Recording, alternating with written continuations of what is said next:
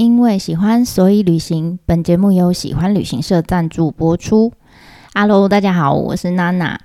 经过了前面好长一段时间啊，我们都在谈日本的神社嘛。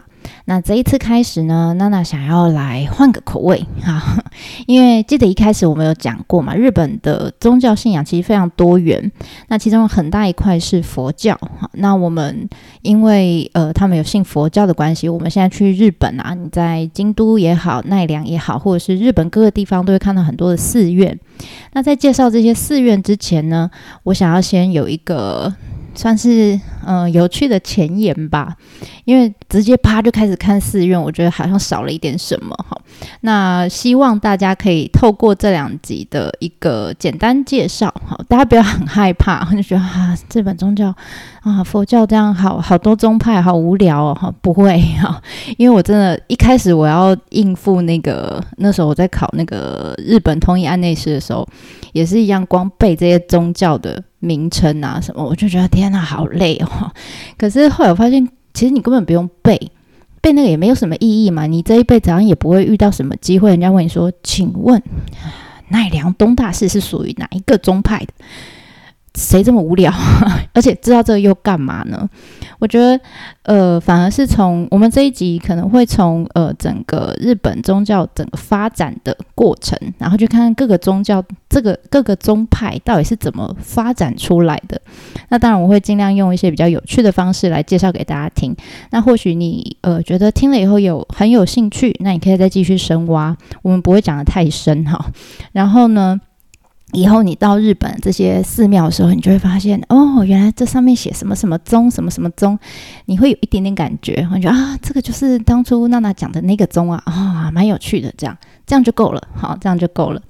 那我说他们呃佛教的这个宗派的数量其实多到哈，就我都用个比喻啦，就是有一点像是我们在减肥。什么意思呢？就是呃，像我们我们减肥目的是什么？当然就最终目的就希望瘦嘛，对不对？好，然后但是世界上有好多呃可以让你变瘦的方式，譬如说 我听过的就不少，我自己也试过几个哈，什么一六八断食减肥法，喝绿拿铁啊，上健身房跳舞、练瑜伽、防弹咖啡、生酮饮食、代餐减呃，还有各各式各样减肥药等等哈。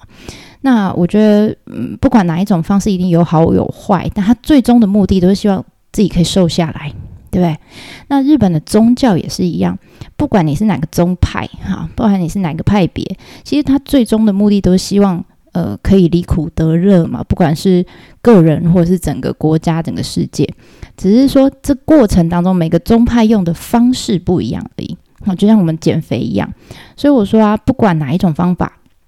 一定都会有一群很死忠的信众啊！你看，我们减肥其实也像也像宗教一样，你觉得这个 YouTuber 啊，他提供的方式很好，你就一直跟着他，对不对？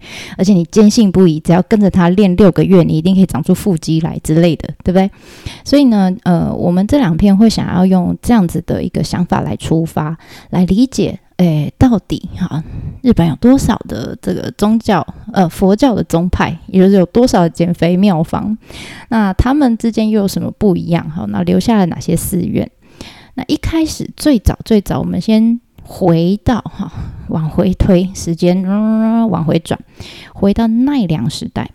奈良大概是西元六世纪左右的时候，好，那那个时候呢，其实佛教已经慢慢一点点、一点点传到日本来了。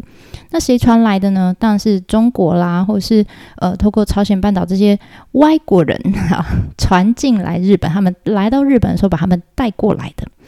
那所以因为人不多嘛，哈，然后所以对日本人来说，这些外国的和尚哈，呃，对他们的感觉哈，就是带来他们带来这些佛教，对他们的感觉比较像是。嗯，有点在呃那种国际期刊上面发表的减肥论文，有没有？然后都是外文这样，然后呢，大家嗯有看也没有懂，这样哈，感觉很学术，好像有好像有点哲学这样。那因为那个时候的呃日本的首都还在奈良，好，那那个时候呢，呃分分成了大概六个宗派，好，什么华严宗啊、法相宗啊等等等。那这六个宗派我们就叫奈良佛教，啊，因为它首都在奈良，或者是我们叫南都六宗。那那个时候可以接触到佛教的人，不外乎就是呃皇亲国戚啦，这些皇族啊、贵族等等的有钱的、哈高端的知识分子。那他们面对这些减肥论文啊、哲学理论啊等等，其实嗯，他们觉得哦，这真的很很。很算是一个很新新颖的想法，跟我们神道呃原本哈传统的神道教都不太一样啊啊，所以有些人就很害怕啊，他就觉得哎呦这好可怕啊，这跟我们神道教差太多了，很可怕，不要不要不要啊，所以就反对派。那也有一些人呢，呃，其实现在也是蛮好，台湾也是这样的，对新事物有很多很多人是充满了兴趣哈，甚至想要了解更多，想要学的更多。所以啊，那个时候在日本的整个朝廷上面也分了两大派啊，一派就是支持支持佛教，那另外一派呢，当然就是反对啦。然后呢，这两帮人马经过大吵大闹一番之后呢，好不容易呢，吵出了个胜负哈，结果是支持派赢了。支持佛教的那一派赢了，而且呢，那个时候的天皇叫推古天皇，是一个女天皇哈，还有呃协助他这个呃管理国家的一个叫圣德太子啊，这两个是算是政治的中心，他们都是属于胜利派的，就是他们认为佛教这个东西好啊哈，可以拿来当做这个呃保佑国家风调雨顺啊、无病无灾的一个好方法，好的瘦身工具哈。于是啊，他们就开始哈派了一批这个呃教授哈，有外交官、教授等等，就一批人就去中国取经了哈。然后呢，佛教也慢慢变成当时就是呃日本整个政户国家的一个宗教哈。那那个时候的中国啊，在奈良时候的中国，刚好是处于隋朝跟唐朝的年代。那那个时候呢，呃，整个亚洲的国际情势哈，有点像日本、中国、韩国现在这三三个地方之间，其实还蛮微妙的哈。所以那个时候，圣德太子其实主要的目的是为了这个维持整个国际平势的呃国际情势的平衡，所以呢。他就派了外交官去。那当然，其次呢，还有一个很重要的目的，就是去学习佛教啊，去学习这个这么有趣哈、这么深奥的一个哲学理论。这样，所以呢，他就组了一个叫外交兼留学团到中国去。那隋朝去的就叫遣隋使，唐朝去的就叫遣唐使。这样，那第一批呢，被派去当这个外交兼留学团团长的人呢，就叫小野妹子。小野就是你想象那个小野，台湾那个小野妹子，妹子也是你想象那两个字妹子，听起来像女生，对不对？但其实他是个男生，你可以把他想象就是日本古代版的唐凤就对了啊，角色也蛮像的嘛，对不对？本来唐凤不是要去奥运，对不对？好，那。从那一次哈，这个第一次派了遣水使之后呢，他们慢慢陆陆续续呢就派了哈十几趟的这个留学团，一直往返在中国跟日本之间，一直到最后一任的遣唐使是谁呢？其实我们之前提过他，就是我们提过的一个怨灵，在太宰府天满宫的那个菅原道真。那这段期间呢，因为这些往返的这些留学生啊，还有外交官。他们就把很多的佛教啦、科技技术啦、文字啦等等哈，这些中国的文化不断不断的这个输入日本，所以其实对后来的日本文化造成非常多的影响。那这个我呃，其实还蛮多有趣有趣的东西啦，我们之后有机会再来分享。我们先 focus 在佛教这方面。那就这样，在这个皇室的支持下哈，那奈良时代这个时候的呃。佛教他们回来之后，当然就盖开始盖寺院啊。你就想这个时候佛教哈，有一点点像公研院一样的这种单位，因为当那个里面寺院里面集结了所有当时脑袋最好的、最聪明的这些高知识分子，然后他们拿国家的。的钱来留学，拿国家的钱来采购需要的设备，木鱼啊、佛像啦等等哈，然后建造需要这个呃的很大的这个研研发中心，其实就是寺院。对，那有国家的钱可以花，然后那时候的这个呃外国人的和尚哈，或者是少数的日本本地的这个和尚，当然就是大手大脚的花，然后呃尽量的盖哈，所以他们当初。盖出来的这寺院就一间比一间大，里面的配置当然也比较走这个外国风啊。所谓外国风就是中国风，所以啊。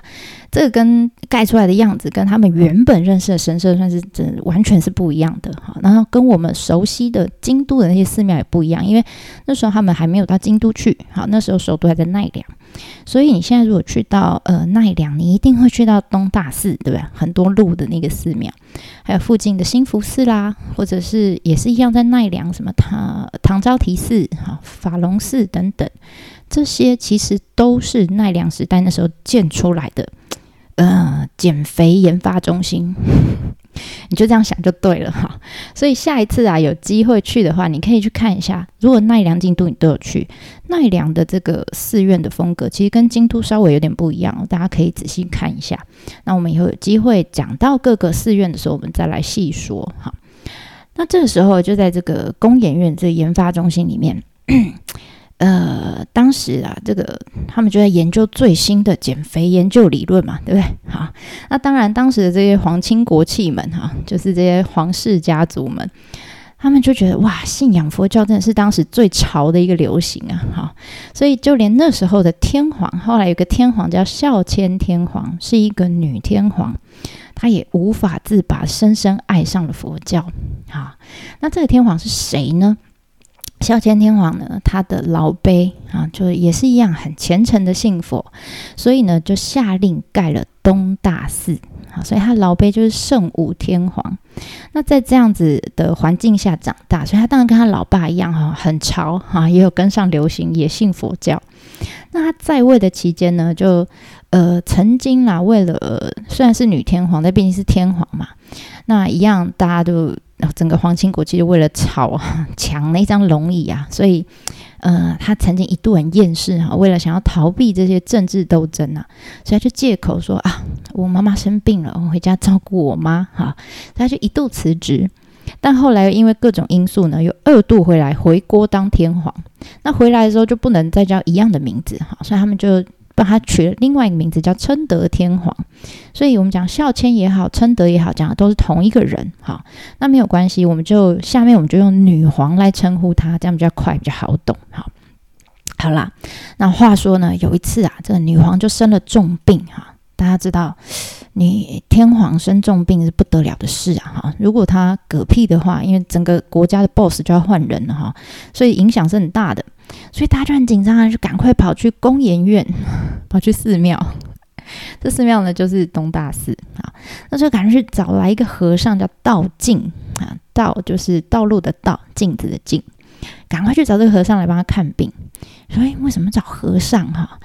那不要忘记啊，我们的我们说那个时候的和尚啊，其实就是呃社会中比较。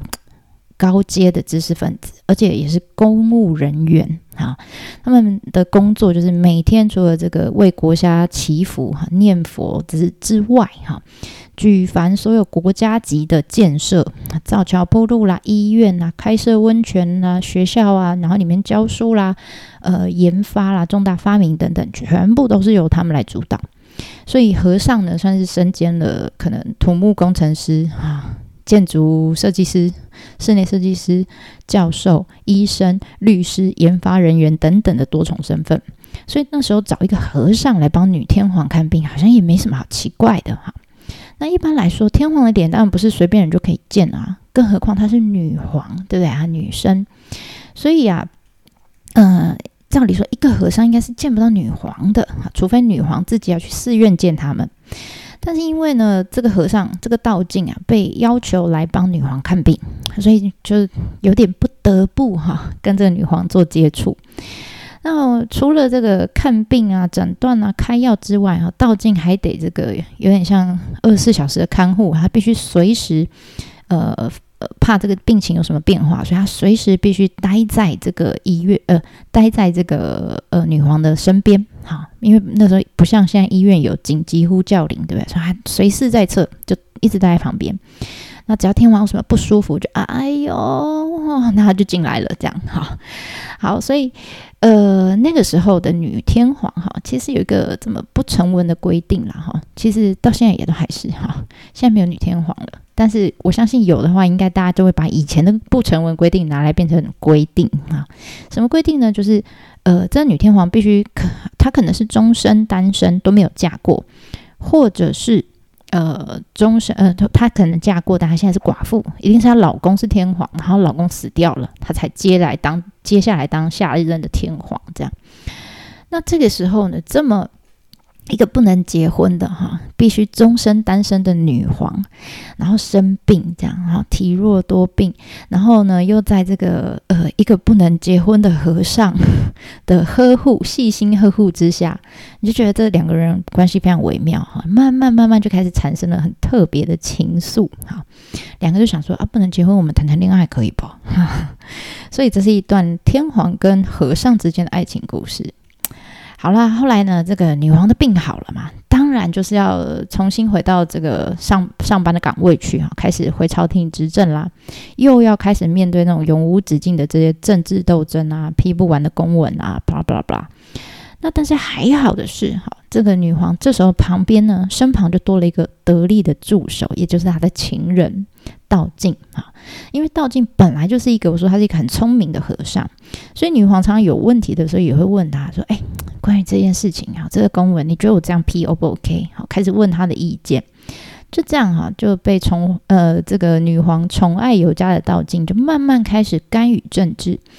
然后呢，慢慢的在政坛上面呢，就开始呃有了官位啦，慢慢往上爬这样。而且最后，他嚣张到开始把脑筋呢动到了天皇的那张龙椅上面，从来没有人敢动这张椅子，对不对？结果他一介和尚呢，就仗着他是天皇的呃女天皇的情人，好，所以他就开始动歪脑筋啦。那因为女天皇不能生小孩，好，那所以。这个女皇每一天呢，都在为了她的下一代传人的事情，非常的伤脑筋，还在想要传给谁哈。然后呢，下面也吵吵成一团，这样。就某一天呐，呃，在朝廷里面就跑出了一个流言，呃，一个谣言，开始传一个谣言。这谣言就说呢，遥远在九州的一个呃叫宇佐八幡宫的一个八幡宫，就是跟我们上面上一次讲的那个八幡宫是一样的，但是在九州的哈。总公司宇佐八幡宫，嗯，据说呢，在那边呢，接收到了神的旨意哈，我们叫神托托付的托啊。这神托说什么呢？他说呢，如果哈让道静当下一任的天皇，那就会万事太平。就女皇就听到了这个谣言，她就非常的在意。所以呢，她就派人去这个九州啊，去一探究竟，到底这神托是怎么回事？哈，到底从哪里传出来的？哈，怎么会有这个神托？这样，然后就派人去啦。就呃，后来这个人就回来了，哈，这个使者就回来了。他就说：“哎，天皇，我带回了另外一个神托。”哈，又这个神又说话了，哈。这个神托说什么？他说：“天皇的宝座必须要呃。”呃，由这个留有天皇家血脉的人来做哈，破坏此规定者应该把他轰出去才对啊。那这个回答其实蛮理所当然的嘛。这天皇我们从以前到现在都是同一家的人在传，怎么突然来了一个和尚呢？所以呃，这个大家听起来，旁观者都觉得嗯有道理，有道理啊哈。但是你知道那个时候还还在谈恋爱的这女皇啊，其实她有点被爱冲昏了头，再加上这个情人道静在旁边，哎呀。你不要听他乱说啊，怎样怎样的，那一定是他的什么政治阴谋啊，布拉布拉布拉之类的，讲了一堆。所以这时候啊，气急败坏的女皇就就很生气啊，就惩罚了这个她派去的这个官啊。那这个官呢很有趣啊，那就把他流放了啊。那这个官呢被惩罚的项目除了流放之外呢，还有一个很特别的惩罚，我觉得很可爱啊。这个官叫他的名字叫和气青马吕。清是清澈的清啊，然后结果呢，他就把他的名字，他惩罚就是把他名字改掉，好改成别部会马吕，会就是污秽的秽，把清改成会了，好，然后呢，更可怜他姐姐哈，也遭受波及，他姐姐本来叫和气广虫，好宽广的广虫就是呃虫昆虫的虫，好。然后呢，就他姐姐也被改名了，哈，叫和气狭虫，狭窄的狭，哈，广虫改成狭虫。我说这种法是很粗鄙哈，我觉得好幼稚哦。可是就是那种女皇做的判决。OK，Anyway，但还好后来哈，这个女皇在临终之前，你可能是脑袋醒了哈，她知道她要过世了，那也有可能是回想起那个第二次哈回来的那个神托，所以呢，她真的在死前呢。他没有把这个皇位呃给道尽啊，把皇位让给了另外一个一样是皇皇室里面啊有血缘的这个天皇。那道静呢，也在这个女皇过世以后呢，当然就失去靠山啦，所以就被流放到边疆去了啊。所以，其实我觉得嗯，还蛮有趣的哈，一段呃日本差点被和尚统治的一个呃故事这样。那有关这个道静，我觉得还有。一些嗯，我觉得是传说啦，可以分享给大家，就是我觉得也蛮有趣的哈。因为毕竟他曾经笑想过这个天皇的龙椅，所以后来的这日本人就当然就帮他冠上很多负面的称号，什么怪僧啊、淫淫荡的淫哈、淫僧啊、恶人啊等等之类的。